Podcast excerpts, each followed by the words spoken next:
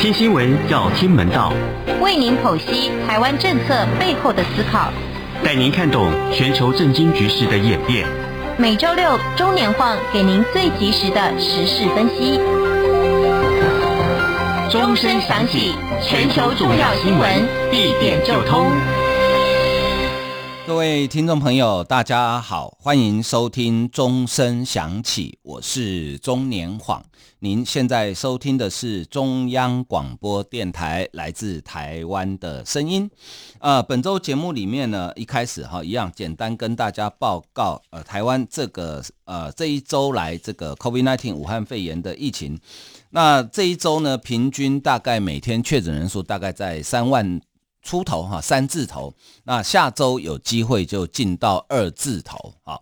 那这是大概就照原本预期的这个呃进度在执行当中啊。那可是呢，有一点要提醒大家注意的，就是说台湾出现了第一个呃 Omicron BA 五变种的本土病例。那这个病例呢，它是在六月底的时候，呃，因为他的妹妹跟他两个外甥啊，就是妹妹带着两个不到十岁的小孩从美国回来。那他家住台中，他就到桃园机场去接机。那他去接机的时候呢，还带着呃妈妈一起去哈。那可能妈妈很久没有见到外孙了哈，就很想念哈。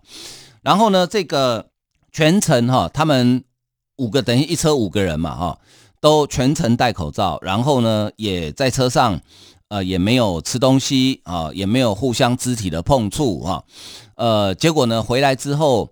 呃，这个妹妹先感觉身体不舒服，呃，阳性，然后两个小孩也确诊，隔没多久之后去接他的哥哥也身体不舒服。啊，然后快筛阳性也确诊，那妈妈呢没有症状，但是因为妹妹确诊，因为她从美国回来，所以呢，呃，疾管疾管指挥中心把她的病毒拿去做了基因定序，就发现是 BA 五啊，BA 五之后就赶快帮妈妈做 PCR 裁检，结果妈妈也确诊啊，那所以五个人一家五个人都确诊，那因为呢这个妈妈平常就是家庭主妇，也没什么出门，那这个去接机的这个先生呢，他是在家工作，所以只匡列接触一个人。啊，但是那个人是快筛是阴性啊，所以出现了第一个 BA 五的病例，但是并没有造成社区传播。那指挥中心的研判是说，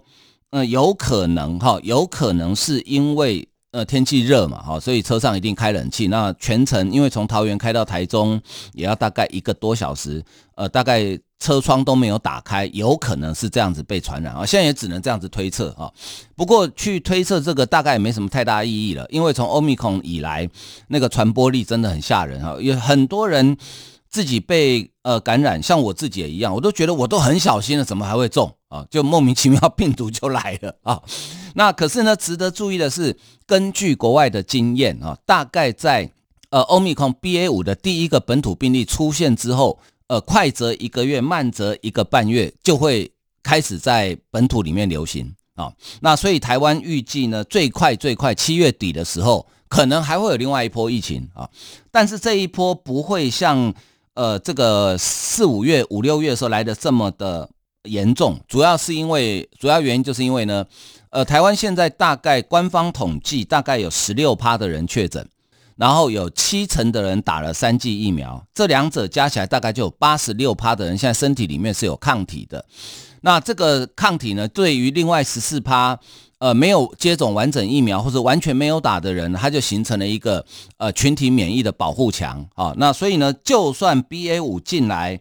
呃，大概也不会像前一波一样传得这么的。严重啊，这一点是呃，大家大家可以不用太过于担心啊，所以慢慢的我们就呃慢慢的要开放啊。那现在先走的就是这个国境的开放啊，边境的开放又有进一步的动作，就是呢每周入境的人数从原来的一周两万五啊放宽为四万啊，放宽为四万。另外一个对所有住在海外我们的国人朋友来讲，这是一个好消息哈，就是呢。呃，只要你是台湾的，拿台湾的护照，或是有台湾永久居留权的人啊，或者是说你只是到台湾来转机的人，呃，从七月十四号开始，你就不需要提供登机前两天 PCR 阴性证明啊，所以假设你最近刚好要回台湾的话，哈，呃，不妨晚个几天，因为你可以省掉一笔 PCR 的钱，啊，PCR 做起来其实也不便宜，啊，呃，就是你只要是第一个你是台湾国籍，第二个你是有台湾的永久居留证，呃，或者是台湾的居留证，啊，呃，另外就是你都不是，但是你只是来转机，你并没有入境的人，你就可以免。登机前两天的 PCR 阴性证明，好，那这个对于想回国的朋友啊、都方便很多，甚至对于我们国人出国要再回来，也都方便很多。好，那呃，根据指挥中心的统计呢，呃，这个礼拜哈，呃，周确诊人数比上个礼拜呃下降大概百分之十九啊。那虽然全国都还有广泛的社区流行，但是呢。呃，重症跟死亡的病例明显的减减少，而且是在端午节过后连续五周疫情都下降，呃，十到二十趴之间，好，所以呢，呃，疫情是整体缓步的下降当中，哈，这个是非常明确的啊，所以慢慢的我们也会呃逐渐的来做一些比较开放的动作啊，比较逐渐做一些比较开放的动作，那也希望大家在开放之余啦，哈，还是要。呃，做好个人的呃防疫工作哈，避免被呃这个被影响哈。因为另外还要再次提醒大家哦，呃，这个所所谓的这个确诊之后有无敌星星这件事情哈，它的保鲜期只有三个月哦，所以要特别小心哈。所以如果你是在四月初确诊的话，到七月底，假设七月底或八月有另外一波 Omicron BA 五的流行哈，呃，就理论上来讲，你身上的抗体已经。呃，没有办法再保护你了哈，所以不要以为说你确诊过你就天下无敌了，不是这样子的，没有这一回事啊，所以这提醒大家特别注意啊。好啊，另外来看的是这个最近哈又有今年呃已经第七度有美国的重要的呃政治人物来台湾访问哈，这次来到台湾的是美国的联邦参议员叫史考特啊，呃他是七月台湾时间七月七号一直要待到七月九号啊访问台湾。那美国在台协会 AIT 的说明是说呢，斯考特此行是他在印太地区访问的其中一环啊，将跟台湾的资深领袖就美台关系、区域安全、贸易与投资、全球供应链及其他共同利益等重要议题交换意见啊。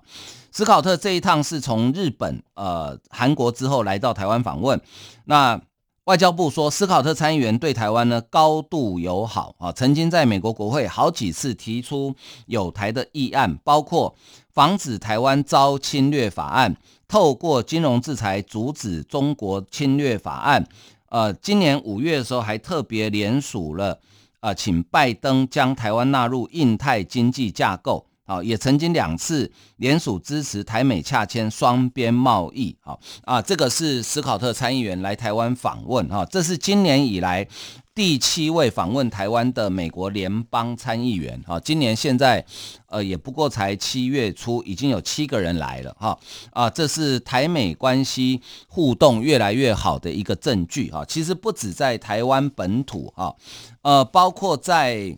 呃，在日本哈，在日本也一样哈，在日本也一样哈。为什么为什么我我这么说呢？哈，为什么我这么说呢？因为呢，呃，这个谢长廷先生啊，谢长廷先生他在呃日本啊，那担任大使哈，那呃他自己就讲哈，他自己在日本就有呃明显的感受到哈，他说呢，呃，这个日本在日本的其他国家的。啊、呃，这个大使呢，现在跟台湾的互动哈也越来越多了哈，呃，也也越来越呃，跟台湾的互动也越来越多了哈。那所以呢，呃，显然台湾越来越受国际间的重视哈，国际间的重视哈。那所以呢，我觉得这个是台湾问题整个呃国际化之后哈，国际化之后哈，这个呃带来的一个算是正面的。好消息哈，因为他自己在日本感受到的就是，呃，包括非邦跟我们没有邦交的外管的人哈，都越来越多人呃去跟他见面。呃，谢长廷说哈，呃，他最近一次是公布驻欧盟驻日本代表部代办西莫尔斯啊，呃，到这个日本驻日我们的驻日代表处访问他哈。谢长廷他说，欧盟近年积极参与印太事务，同时关注台海安全问题。今年五月跟日本发表联合声明，强调台湾海峡和平稳定的重要性。欧洲议会的官方代表去年底首次访问台湾，拜会蔡英文总统。上个月。欧洲议会通过《欧盟与印太地区安全挑战报告案》，啊，视台湾为印太区域重要的伙伴。谢长廷说呢，西莫尔斯代办曾经在日本读书，日文非常的流畅。更难得是他学过中文，写过汉字在日本之类的论文。哈，他发现西莫尔斯听得懂中文。哈，不仅庆幸自己跟秘书交谈的时候没有什么说了什么不得体的话。哈，当然是开玩笑了。哈，那谢良廷呢？他主动表示，他说最近美国、法国、以色列、立陶宛跟欧盟的驻日外馆都有互动。有些是对方来往，有些则是去对方的外馆拜会，有些则是约在外面参叙，这些都是跟台湾没有邦交的国家，如此频繁的接触，在过去呢是没有的事，但碍于双方协议，有些他不方便公开。好，他说过去呢，我们大部分哈都跟这个。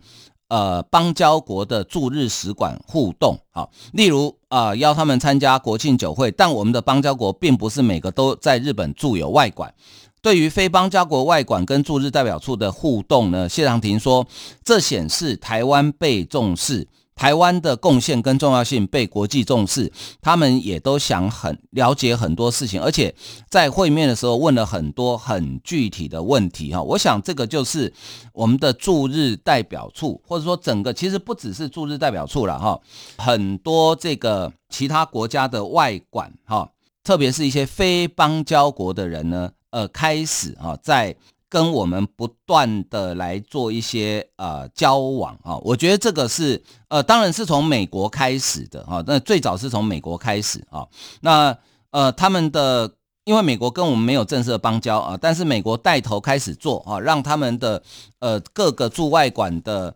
呃这个大使，然后跟我们住在当地的。呃，来做一些交流哈，这个慢慢的就会带动其他的国家哈。好，另外来看是立陶宛国会，呃，现在正在举办一个呃立美建交百年纪念研讨会啊，就是立陶宛跟美国建立正式邦交一百周年的纪念研讨会。那这次特别有邀请台湾派代表，那我们也非常高规格哈，呃，指派驻美代表肖美琴担任团长。呃，接同原本就去欧洲访问的民进党立委林静怡跟啊、呃、这个邱志伟两个人哈，呃与会啊到立陶宛去祝贺。美国国务院的欧亚事务首席副助卿霍根啊致辞的时候重申支持立陶宛跟台湾发展关系啊。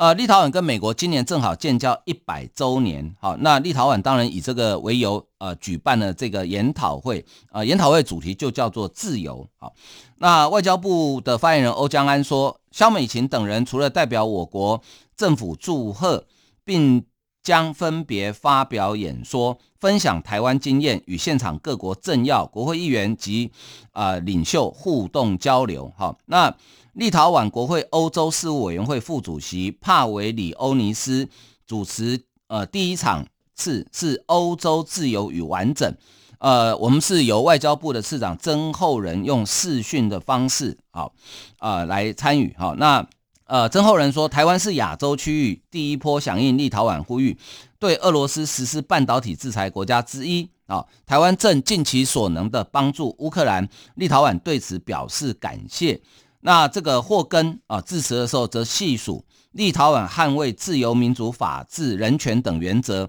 还支持各国公民运动的积极作为，强调美国将持续向立陶宛这样的盟友同住啊。美国跟立陶宛面对共同的安全威胁与挑战，也包括抵抗中国的外交与经贸胁迫。他特别提到台湾，他说呢，台湾呃，美国支持立陶宛。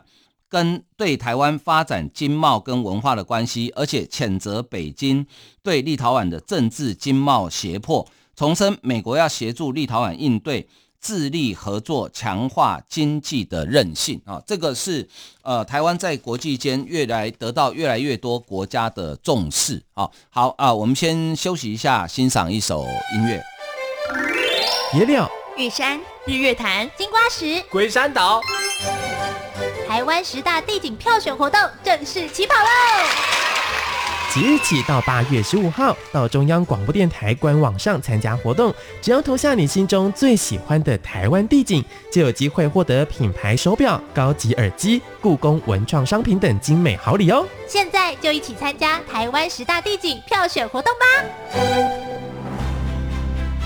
大家好，我是侨务委员会委员长洪正元，很开心向大家宣布，二零二二年。海外华文媒体报道大奖开始征件了。本届海外华文媒体报道大奖，在聚焦台湾、报道台湾的核心理念下，将以全球变局下的变与不变，发挥海外华媒影响力为主题，鼓励在动荡时局下，仍秉持媒体报道的核心价值，提供事实真相的优质作品参赛。参赛类别分为平面、网络报道类、广播报道类、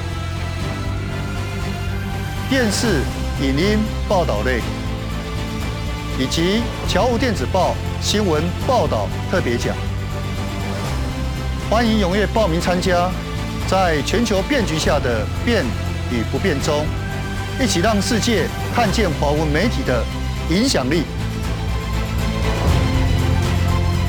欢迎继续收听钟声响起，我是钟年晃。您现在收听的是中央广播电台来自台湾的声音。好，好，呃，这个这两天国际间发生了一件大事哈，这个大事就是英国首相强生他请辞了。好，英国是一个很典型内阁制的国家哈。那在英国历史上啊，大多数的首相，呃，如果不是因为选选举的关系，就是在没有选举的情况之下请辞下台呢，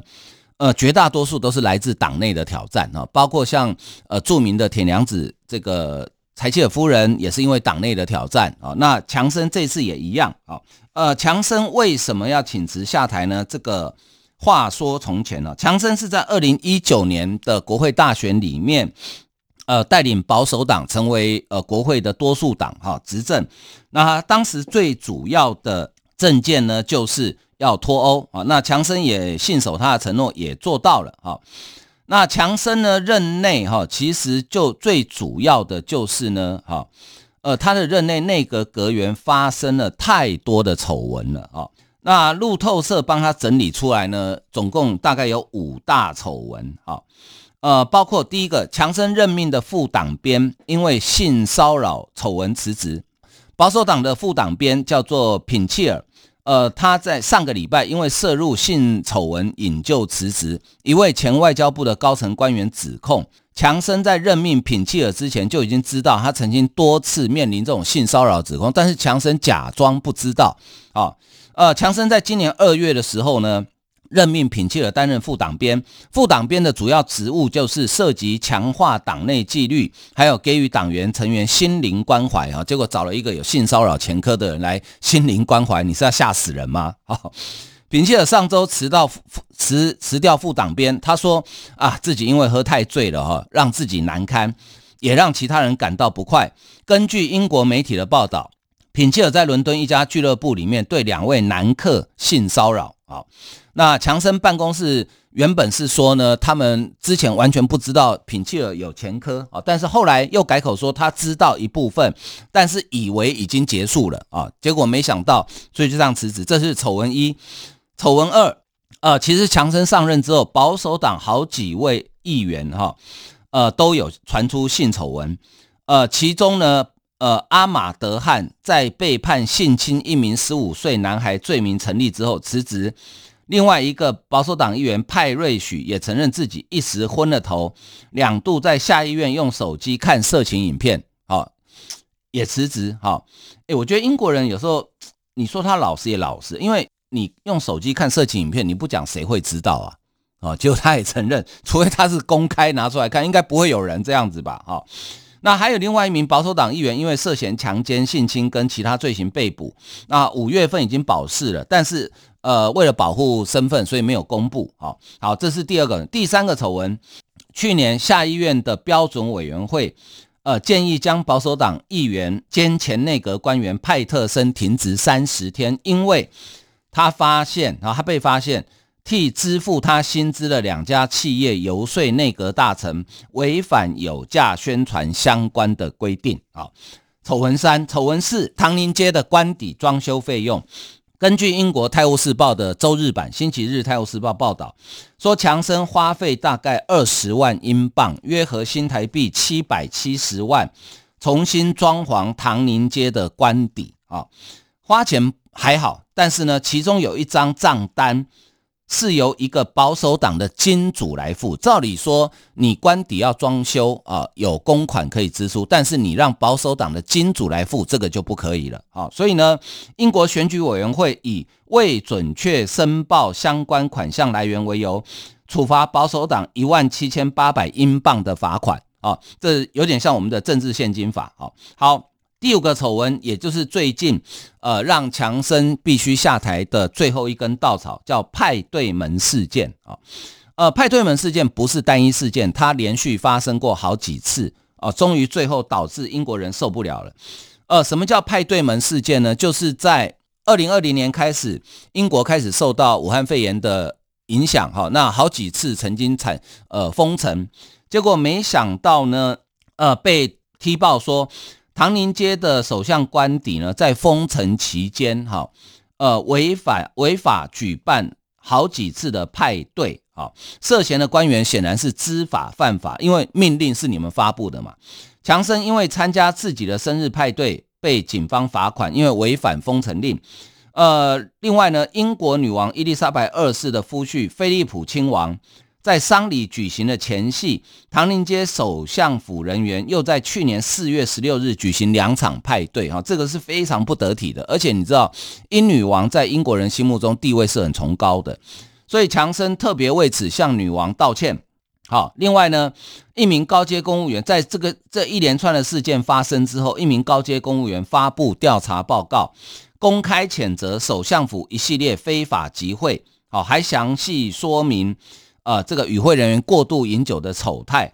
呃，强生面对四月，呃，对他启动误导国会的调查。哦、呃，强生说他当时真诚相信集会没有违法，但他承认自己错了啊、呃。所以因为这个派对门，你看就知道不止。不止一次嘛，总共发生了好几次嘛，哦，所以呢，后来终于在六月初的时候呢，英国的保守党，这是执政党哦，发对首相跟他们的党魁发动不信任案的投票，哦，那在六月六号投票结果出来，有两百一十一票支持强生，一百四十八票不支持。虽然强生低空掠过度过不信任案，但是呢，后面的压力越来越大，哦。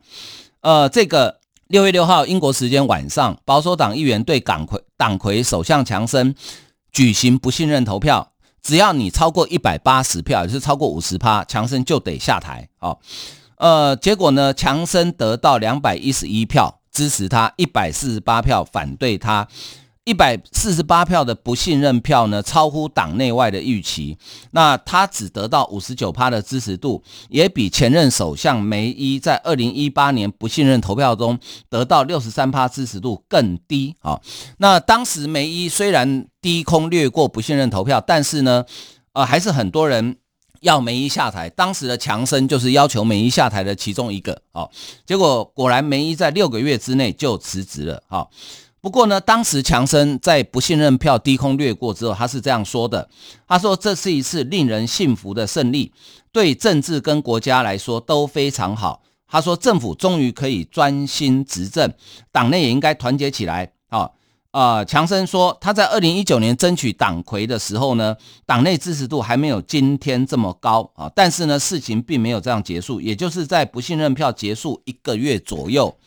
呃，强生。因为他的保守党的内阁呢，陆续的请辞，哦，压垮强生最后呃两根稻草呢，就是呃这个呃他的财政大臣，好、哦，财政大臣呃辞职，好、哦，财政大臣辞职，就英国的，因为他是内阁制嘛，哈，所以内阁阁员的辞职呢，其实对于呃首相来讲是很大的事情，哈，呃，过去四十八小时之内呢，五号晚上，财政大臣苏纳克跟卫生大臣贾维德宣布请辞，啊，所以一直到强生请辞之前呢，总共有七个阁员，呃呃，五十个阁员。五十个人离开内阁，哈，有些不一定是部长，但是总共五十个人离开内阁，呃，这个对英国来讲，对强生个人来讲是非常难堪的一件事，哈。虽然他可以，他如果脸皮厚一点，他可以赖着不走，哦，但是这不符合英国的政治传统，因为你知道，英国是一个不成文法的国家，他们很多的。呃，事情呢都是依照惯例或制度。那过去英国好几届，因为英国是一个很老牌民主国家哈，所以他们有建立这样的政治惯例，而且要呃知所进退。你一个首相，如果你有五十个阁员，在短短一个月之内请辞，你觉得这个首相还干得下去吗？所以强生最后是在呃夫人的呃还有女儿的陪同之下呢。在唐宁街官邸前面发表演说，他说呢，呃，如今国会保守党的人的意愿显然是该党应该有新的领导人，选择新的领导人过程从现在开始啊、哦。他说他曾经努力坐稳首相宝座，因他自认有责任与义务，在二零一九年主打脱欧。带领保守党大胜后，继续为国效力。我非常遗憾放弃世上最好的工作啊，但这就是人生。那他打算留到等新的阁揆选出来之后啊再辞职。但是呢，呃，保守党的人呢希望说他马上就走啊，不要留了啊。那预料保守党的第一个委员会将在呃七月十一号敲定强生离职时间表跟继任者的遴选。纽约时报说。保守党新党魁遴选过程可望在今年夏天结束，最迟会在保守党秋天举行全国党代表大会之前就上台。保守党现在是英国的呃执政党哦，那强生请辞也为他将近三年的执政画上句点。他曾经带领保守党呃赢得国会选举，还有英国成功推动脱欧，但也丑闻不断啊，丑闻不断啊。所以呢，这个英国在野党工党的党魁。斯凯尔说：“强生下台是个好消息，还说强生呢早就该下台了。不少英国人乐见强生请辞，认为强生让政府与英国名誉扫地，早辞职早好。所以呢，英呃强生英国现在就是由保守党哦，现在应该会有一个暂时代理的人呐。好，那呃，我觉得这个事情呢，对。”整个的英国哦，还有这个欧洲的政治，呃，都会产生影响。特别是乌克兰也很关心，因为我们都知道，在这场俄乌战争里面呢，其实英国给予乌克兰相当多的资源哈，不管是啊政治上的，或是实质军事上的哈。那泽伦斯基呢，在强生请辞之后，第一时间他也讲啊，他说他相信英国对乌克兰的政策应该不会改变。好，应该不会改变，就是呢，会呃维持以往的支持啊。那呃，其实呢，这个这场的俄乌战争呢，也让俄罗斯付出了很惨痛的代价啊。呃，包括在民生议题方面呢，俄罗斯人没有麦当劳吃了，就俄罗斯有一个山寨版的麦当劳哈。就前几天被人家发现说，哦，这个麦当劳汉堡里面都加菜呢，而且加的菜是你不爱吃的，就是。小强蟑螂里面还吃到蟑螂脚，有够恶心。然后薯条里面有虫 哦，然后现在呢，呃，肯德基也要退出了，好，所以俄罗斯人以后呢，也你也必须吃山寨版的肯德基。好，那在外交上呢，其实也蛮惨的哈。呃，最近二十国集团呃外长会议在印尼的巴厘岛召开，那主办国今年轮值主办国是印尼，他有邀请俄罗斯参加，好，因为二十国。俄罗斯版就是 G 团体的成员之一，呃，所以俄罗斯的外长也去了哈。结果呢，俄罗斯的外长去 G20 之后呢，美国跟德国的外长哈拒绝跟俄罗斯的外长举行双边会议。其实这事情还蛮糗的哦，就你来，人家不跟你开会啊。那拉夫罗夫呢是跟中国外长王毅见面了，也计划在场边会晤其他的外长，但是欧盟已经扬言不会。让俄罗斯把 G 团体变成宣传的舞台，好，所以呢，呃，我想俄罗斯现在在国际间大概剩下的朋友真的不多了哈，这就是侵略者必须付出的代价了哈。好，今天时间的关系，我们节目为您进行到这里，非常感谢大家的收听，谢谢，拜拜。